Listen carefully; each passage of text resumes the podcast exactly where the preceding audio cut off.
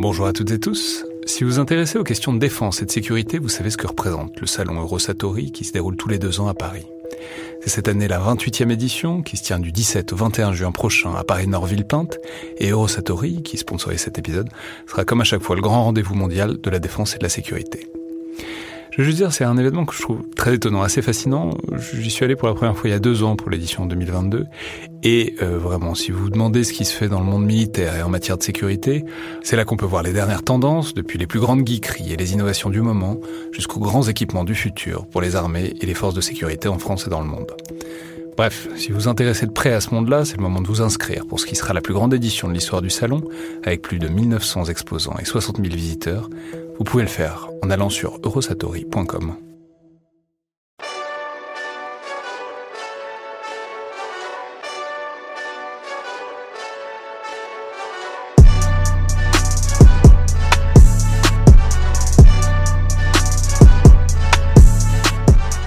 Bonjour à toutes et tous et bienvenue pour cet épisode un peu particulier du Collimateur, le podcast de l'Institut de recherche stratégique de l'école militaire, l'IRSEM, consacré aux questions de défense et aux conflits armés. Épisode un peu particulier donc, puisque l'émission, ou plutôt les émissions, vous aurez peut-être remarqué dans votre fil podcast qu'il y a deux épisodes aujourd'hui, ces épisodes sont donc consacrés aujourd'hui à cet établissement qu'est l'école navale, c'est-à-dire l'école qui forme notamment les futurs officiers de la Marine nationale après leur recrutement sur concours, même si l'école forme aussi d'autres types de personnel, et qui se situe du côté de Brest. Alors, je, vais juste dire que c'est quelque chose, c'est un univers, c'est une problématique qui me paraît très importante, euh, de se pencher sur la question de la formation des officiers, mais aussi euh, des, personnels militaires au sens plus large, parce que il euh, y a les armées d'aujourd'hui, dont on parle très régulièrement dans le collimateur. Mais ce qui est encore plus important, c'est ce qu'elles vont devenir demain et après-demain, et à ce moment-là, elles seront peuplées, pilotées dirigées euh, par les jeunes gens qui sont à l'école navale aujourd'hui, mais aussi dans leurs équivalents que sont euh, l'école de Saint-Cyr Coët-Quidan pour l'armée de terre et euh, l'école de l'air de Salon de Provence pour l'armée de l'air et de l'espace, mais aussi d'ailleurs les autres écoles qui forment d'autres types de personnel que les officiers, comme par exemple l'école de Mestrance pour la marine ou l'école de Saint-Mexan pour l'armée de terre. Bref, ce sont des institutions qui sont extrêmement stratégiques, et c'est d'ailleurs un fait qui échappe vraiment pas du tout à ceux qui sont à la tête des états-majors, qui y accordent beaucoup de temps et d'attention. Et pourtant, euh, ces structures sont peut-être moins connues de l'extérieur que d'autres types d'institutions et de structures militaires, excepté euh, pour ceux qui veulent les intégrer. Et même pour eux d'ailleurs, il n'est pas, certain qu'on sache forcément exactement à quoi ça ressemble euh, tant qu'on n'y est pas entré et tant qu'on n'y a pas été en tout cas. Donc, c'est vraiment un univers tout à fait à part, ces écoles, et cette école navale euh, qui nous intéresse en particulier aujourd'hui. Univers à part avec tout ce que ça a de bon et d'utile et de moins bon aussi, et euh, l'objectif de cet épisode du collimateur, c'est donc en quelque sorte de briser un peu cette distance et euh, de donner un peu à voir et à comprendre à quoi ça ressemble, et surtout pourquoi ça ressemble à ça, parce qu'il y a toujours une logique et une philosophie derrière la manière dont on organise euh, une école, et spécialement une école militaire. Alors, en, l'occurrence, c'est à l'école navale, mais on pourrait aussi tout à fait le faire pour d'autres écoles, et j'espère d'ailleurs qu'on le fera à un moment ou à un autre. Donc l'école navale a eu la, gentillesse de recevoir une équipe de l'IRSEM pour un week-end d'enregistrement en, janvier, où on a donc tourné euh, les émissions que vous allez entendre aujourd'hui, mais aussi un certain nombre d'épisodes dans le viseur qui seront diffusés progressivement, il y en a, il y en a déjà eu un premier. Et euh, il y a aussi toute une partie images, vidéos et photos qui sont consultables sur le site de l'IRSEM. Je mettrai un lien dans la description du podcast si vous voulez voir à quoi ça ressemble. Mais euh, c'est sans obligation d'ailleurs et vous préférerez peut-être vous contenter d'imaginer les choses à travers l'épisode. Donc émission en deux parties aujourd'hui, deux épisodes pour séquencer un peu les choses. D'abord, euh, dans l'épisode présent, euh, ce sera une balade sonore dans les locaux de l'école, parce que l'école navale c'est une institution, mais vous allez voir c'est aussi un lieu qui est très particulier, qui est séparé aussi un peu du reste de Brest, de la Bretagne, voire même du territoire français, et qu'il est donc euh, difficile de comprendre ce qu'on y fait sans donner un peu à voir comment c'est fait. Donc c'est une première aujourd'hui dans le collimateur, une balade euh, ou une promenade sonore, et n'hésitez pas d'ailleurs à nous dire ce que vous en pensez. Et ensuite, dans euh, le second épisode, c'est une discussion, ou plutôt deux discussions. Alors d'abord avec l'amiral qui dirige l'école, qui est le contre-amiral Baudonnière, avec qui on a discuté de la manière dont l'école s'organise et de comment elle évolue. Et ensuite avec des élèves euh, qui vont nous parler de la scolarité à l'école, d'où ils viennent et de comment ils la vivent, notamment en temps de Covid, mais aussi euh, de là où ils veulent aller après leur passage par l'école navale. J'insiste une seconde là-dessus parce que c'est assez rare en fait de recueillir cette parole à ce moment-là d'une carrière militaire, à ce moment-là de l'engagement. On a souvent évidemment des militaires qui viennent parler de leur carrière, euh, notamment dans, les formats viseur. Mais Bon, c'est après un certain temps sous l'uniforme et ils ont eu le temps de maturer tout ça en quelque sorte. Et c'est donc pas si fréquent de donner la parole à de jeunes militaires au moment où ils font ce choix et de voir euh, comment ça se combine du point de vue d'un parcours et aussi en fait ce qu'ils ont en tête au moment où ils décident de s'engager. Je vais simplement donc remercier tous ceux qui ont participé et aidé euh, à cette série d'émissions, donc l'équipe de l'IRSEM, Dorian Léger, Mathilde Vautier et Maëlle Froidure, mais aussi euh, tous ceux qui ont facilité ça à l'école navale, qui ont permis tout ça, le contre-amiral Baudonnière et toute l'équipe de direction, en premier lieu le commandant Leroux et les aspirants de Vichère, Noat et Técran, qui nous ont fait euh, très bon accueil sur le site de l'Envéoc Poulmic.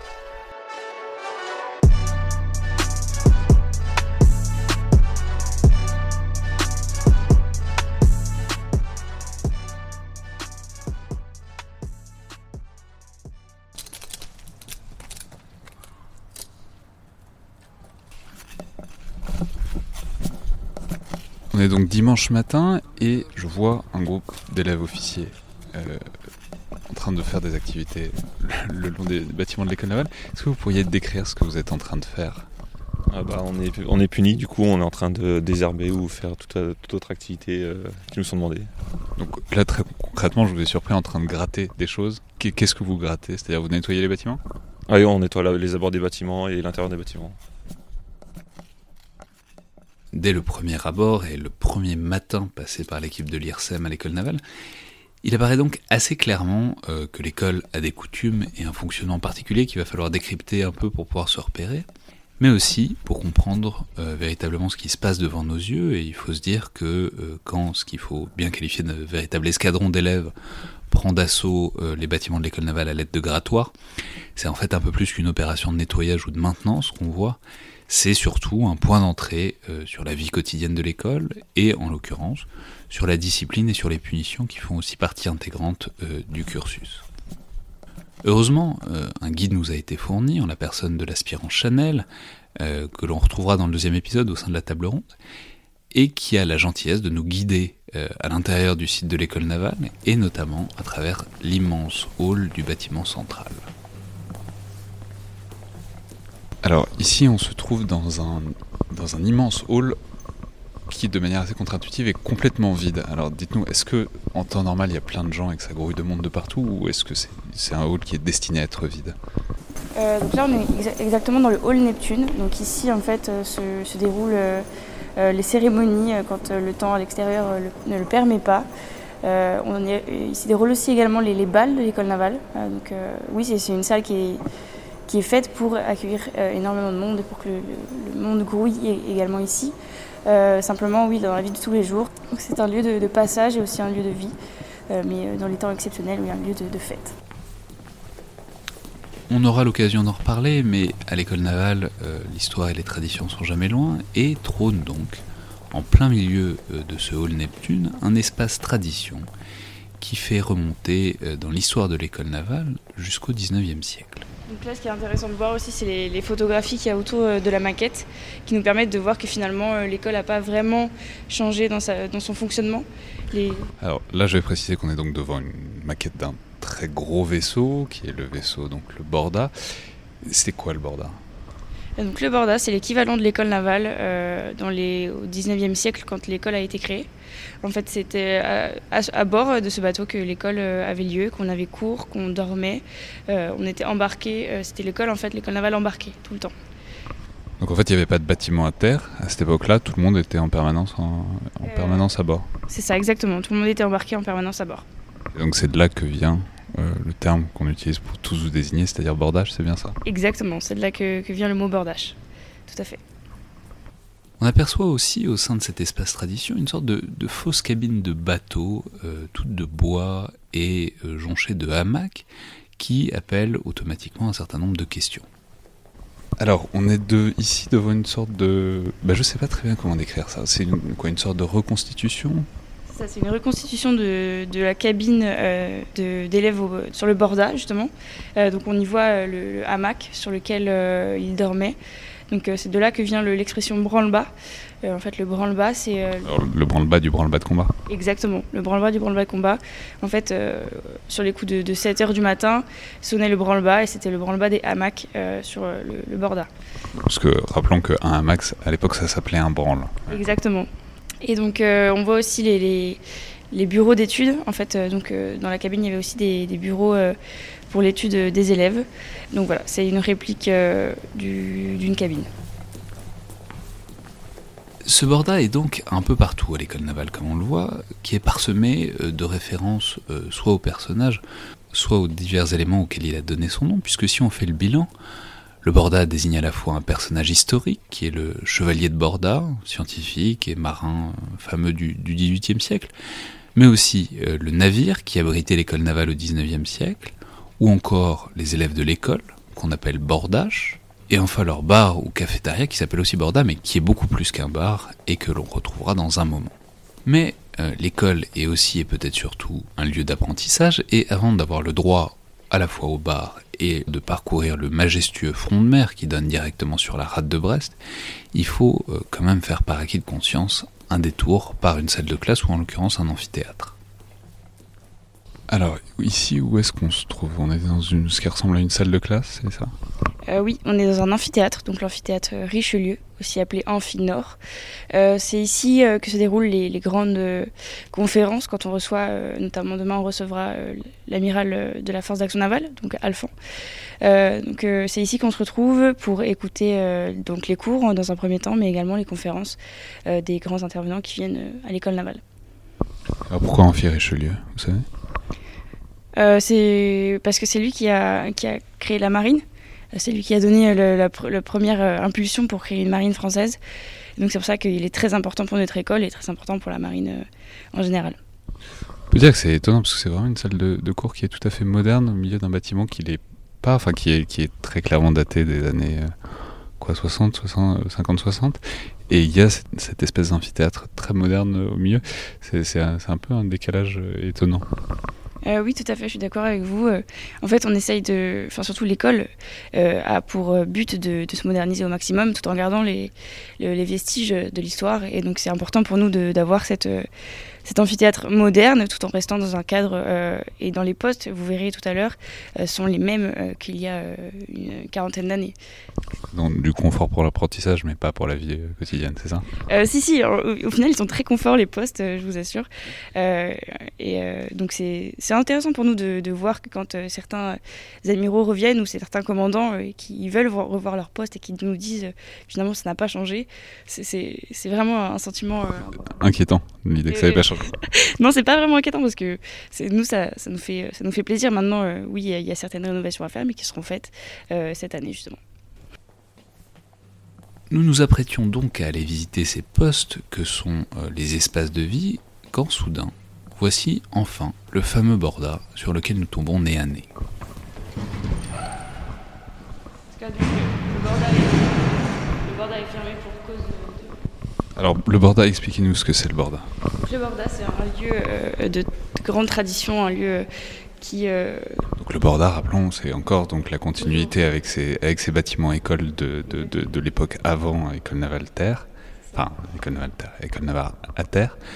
Donc là, on est sur une salle avec euh, un écriteau qui est un peu plus qu'un écriteau. On imagine que c'était que, c'était c'est une figure dorée qui a dû euh, qui, qui a dû être sur un navire où il y a marqué donc Borda avec euh, deux statues de, de, de sirènes ou de, de nymphes, disons, euh, dorées. Alors, qu'est-ce que c'est que cet espace Borda au sein de- du bâtiment école navale? Donc cet espace Borda, c'est un lieu de rassemblement avant tout, euh, qui permet de forger les- l'esprit d'équipage entre les deux promotions, euh, notamment la promotion euh, qu'on appelle fils, les premières années, la promotion des, des anciens, donc les deuxièmes années, donc des pères. Et donc c'est ici qu'on se retrouve, donc c'est ouvert tous les soirs normalement. Alors, expliquez-nous cette histoire de père et de fils. Euh, bah, En fait, les, les fils, euh, donc ce sont les premières années qui arrivent à l'école navale. Et les... C'est fils et filles Ou Euh, c'est oui, tous fils Non, c'est fils, euh, fils et filles. En fait, on, on dit, euh, donc nous, euh, les deuxièmes années, on parraine en première année. Et donc, euh, notre première année, on va l'appeler fille MAF ou euh, fille, fils MONF, en fait. C'est euh, fils mon fils et fille ma fille, donc fille MAF, euh, fils MONF. Et donc, euh, c'est euh, donc c'est ce lien entre les deux promotions qui est important à, garder et qui est important pour la suite, d'avoir un repère une année au-dessus. C'est déjà très important. Et donc, on se retrouve tous ici, donc le, soir, pour se retrouver, pour parler, discuter autour, autour, du, autour du bar, etc. Donc c'est une sorte de salle festive, en quelque sorte, et qui donc, par une tragédie de l'histoire, est fermée depuis, depuis des, mois- des semaines et des mois, c'est bien ça? C'est une grande tragédie pour nous, vous le comprenez bien. Et, euh, et donc oui, oui, c'est euh, c'est un espace très important pour nous, euh, un espace festif euh, dans lequel on aime se retrouver, et on aime échanger, euh, et euh, nos, nos parcours, etc. Ça n'est donc pas encore ça, et la déception est forte à l'idée de repartir sans pouvoir voir cet espace central de la vie de l'école, qui est donc le Borda, l'espace de vie des élèves. Mais comme on le dit souvent dans la Marine nationale, quand il y a un problème, il va falloir faire autrement.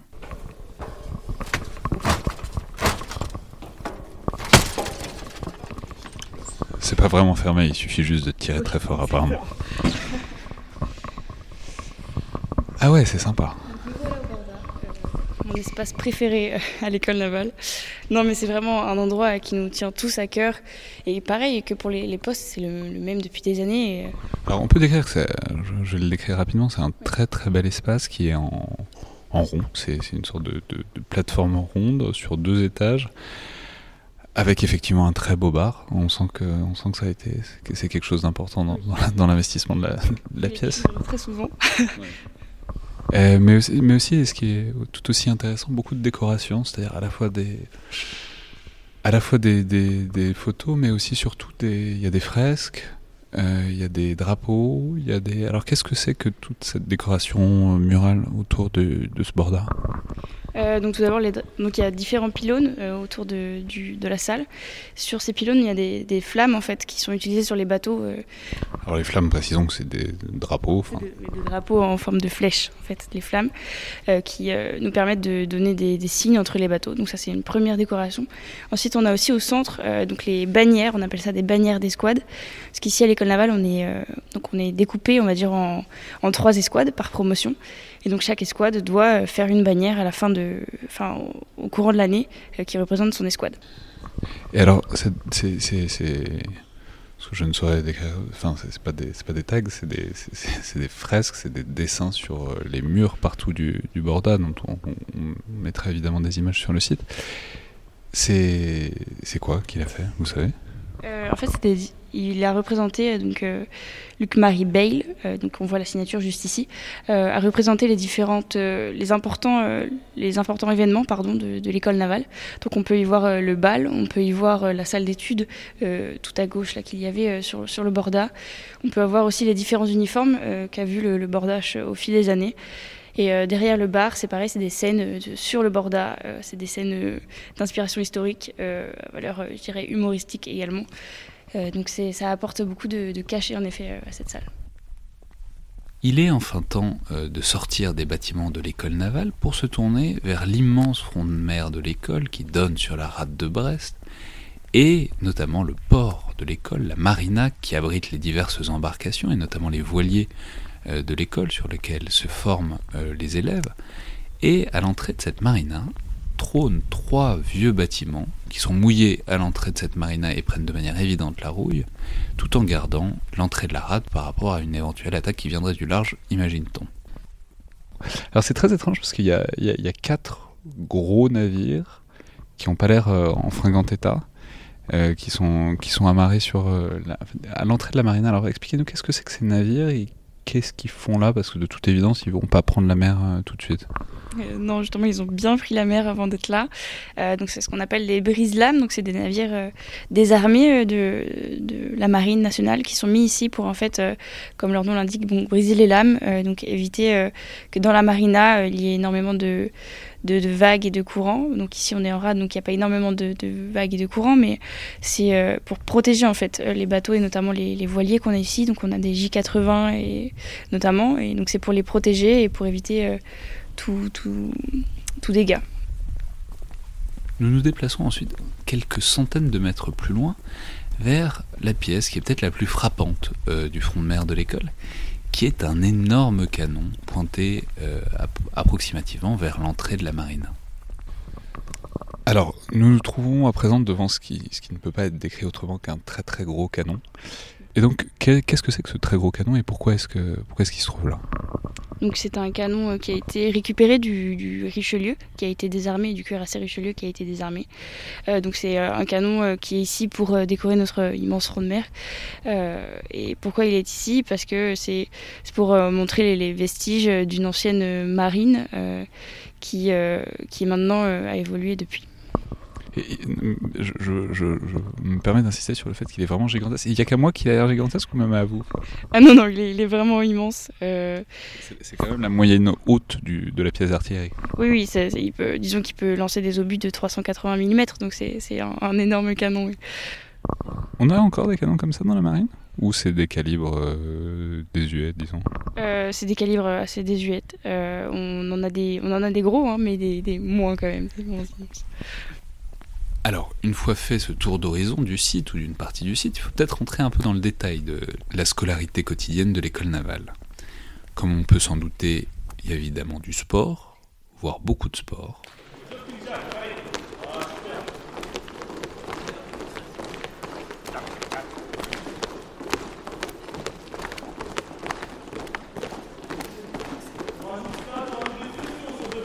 Mais on trouve aussi du tir et on a d'ailleurs eu la chance d'assister à la première séance de tir d'un groupe d'élèves officiers, donc d'élèves de, première année, qui apprenaient à tirer pour la première fois au fusil d'assaut, au FAMAS, ce qui est évidemment un moment un peu émouvant, en tout cas d'y assister depuis l'extérieur.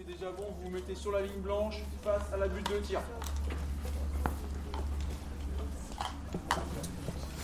Ceux qui, ont, qui démontent les armes, dès que c'est ok, une fois que c'est remonté, pareil, de la même façon, face à la bulle de tir. Je vais passer, on vérifie les armes, d'accord? Au début de la séance, on doit vérifier que toutes les armes soient claires. On refera la même chose à la fin de la séance. Alors quand je passe, vous mettez le canon en direction de la butte de tir et vous m'annoncez gaucher ou droitier. Je vais vérifier l'extracteur s'il est du bon côté. Gaucher.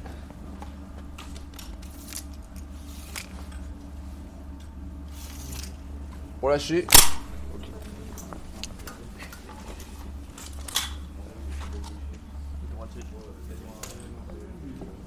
Ok. Allez, casque et lunettes pour tout le monde.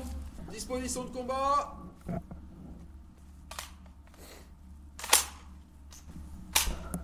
Allez, pour 5 cartouches, quand tu veux.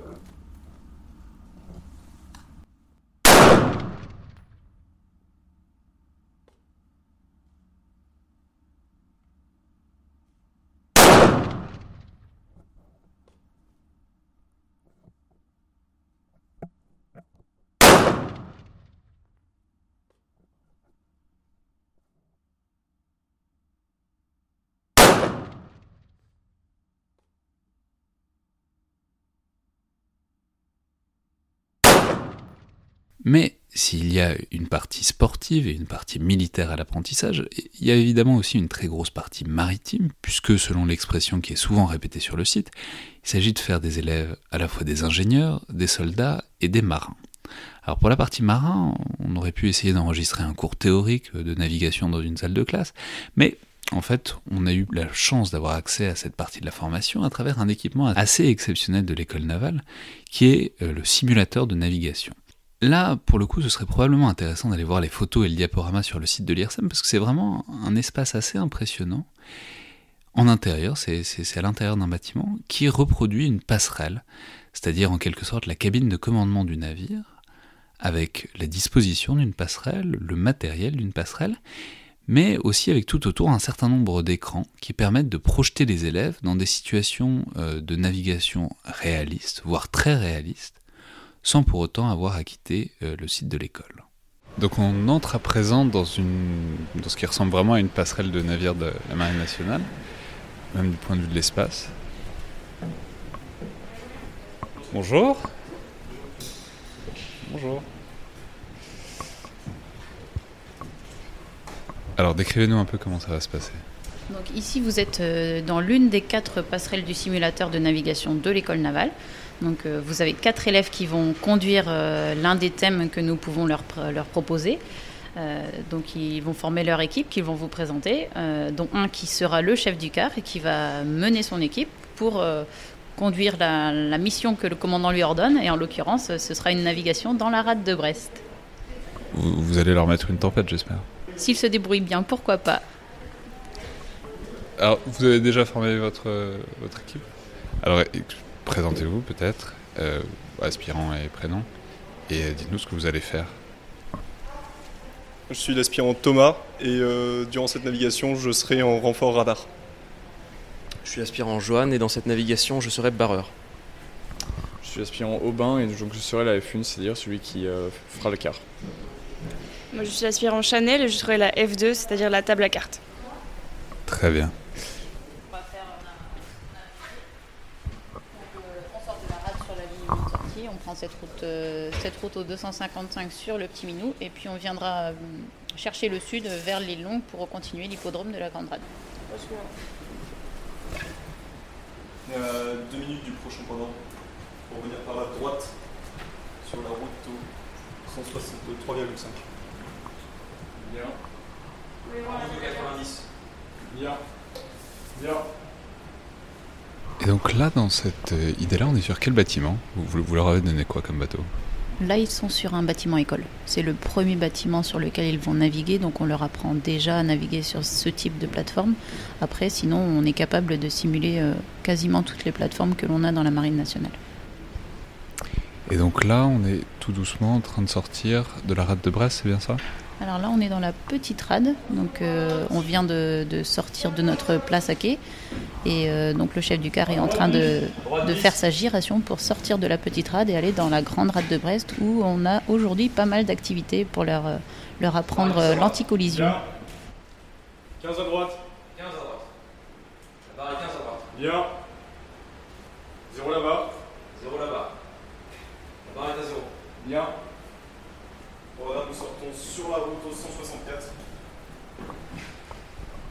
Il y a 1400 yards du prochain point d'ordre pour venir par la droite sur la route au 255. Bien. Qu'est-ce que, qu'est-ce que vous faites?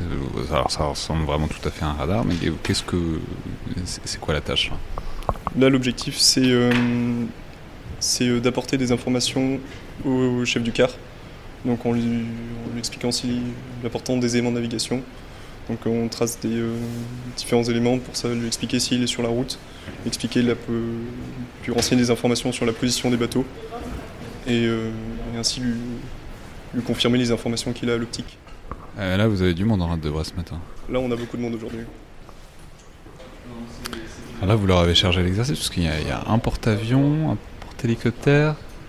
Oui, alors on a un porte-avions, euh, effectivement le Charles de Gaulle, qui est en plein milieu de la rade, et on va les diriger euh, vers la droite, euh, vers le goulet de Brest, où se déroule une opération de SAR, Search and Rescue. Donc on a mis un homme à la mer avec un- une abeille qui va, effectuer son, son opération, avec également un hélicoptère. Donc comme ça, ça leur permet aussi de voir tout ce qu'ils sont susceptibles de trouver sur l'eau.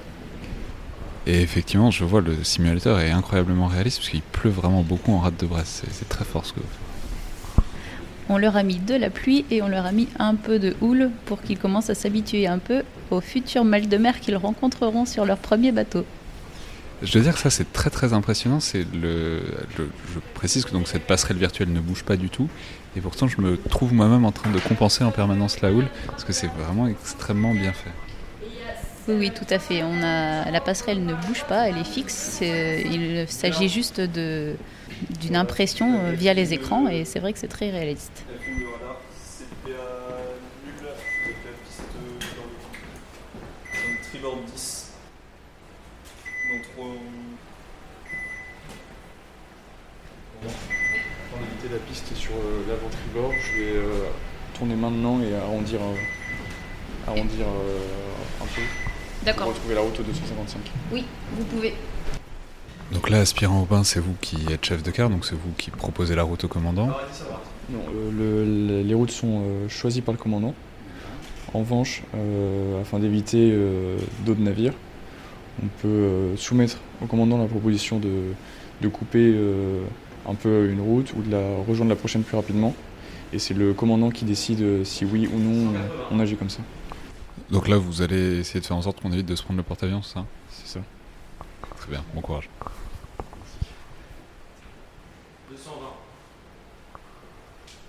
Et, et là, com- comme, quoi le commandant est vraiment Dieu, vous venez de, faire tomber la nuit instantanément sur Brest. C'est extrêmement fort ce que vous venez de faire. Bon là j'avoue que c'est notre thème de démonstration quand on a des visites dans le simulateur, ça nous permet euh, de montrer euh, à nos visiteurs tout ce qui est capable de faire le simulateur. Donc là, oui, on peut naviguer également de nuit. Alors, non seulement de nuit, mais en plus vous, la- vous leur avez mis du brouillard. Oui, parce que donc il y a 5 minutes, il y avait un porte-avions pas loin et là il est plus là. Donc, euh, ah, c'est c'est bon, il commence à revenir. Voilà, la brume est passée. La visibilité est revenue, je propose de passer en, en bonne visibilité. On passe en bonne visibilité. Les deux machines avant 4 passer en ailleurs de route, les deux machines avançant. Aéro de route, machines avançant. Les deux machines sont arrivées avançant. Bien. Les deux machines avançant 20. Les deux machines avançant. Vous voici donc pour cette balade. Merci encore à tous et notamment à l'aspirant Chanel qui nous a guidés au sein de l'école.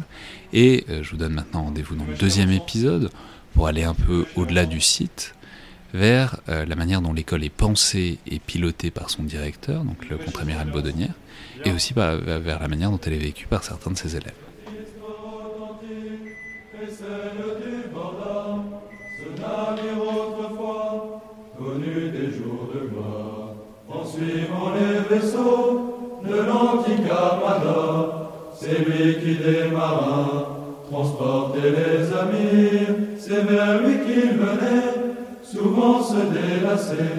Si vous êtes frappé par les bizarreries de notre vieux ponton, de notre vieux ponton, de notre vieux ponton. Songez au temps passé, songez au temps passé. Le pont comptait en tout 69 virures. La pomme du grand mât, 69 mètres encore. Sur le château arrière, surchargé de dorures. Un très gros numéro était gravé dans l'or. Pour cacher ce numéro, on a mis une étoile. Maintenant encore, vous la trouverez là. Elle sert à la fois et l'emblème et le voile. Et l'étoile aujourd'hui,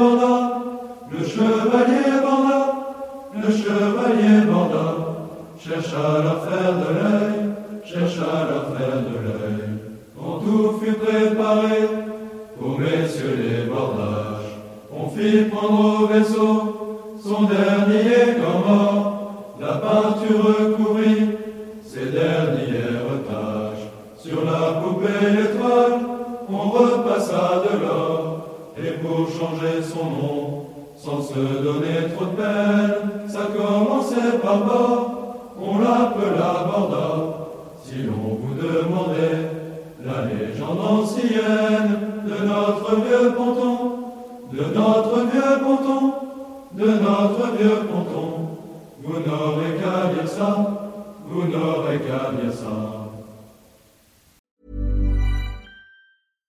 Hi, I'm Daniel, founder of Pretty Litter. Cats and cat owners deserve better than any old fashioned litter. That's why I teamed up with scientists and veterinarians to create Pretty Litter. Its innovative crystal formula has superior odor control and weighs up to 80% less than clay litter.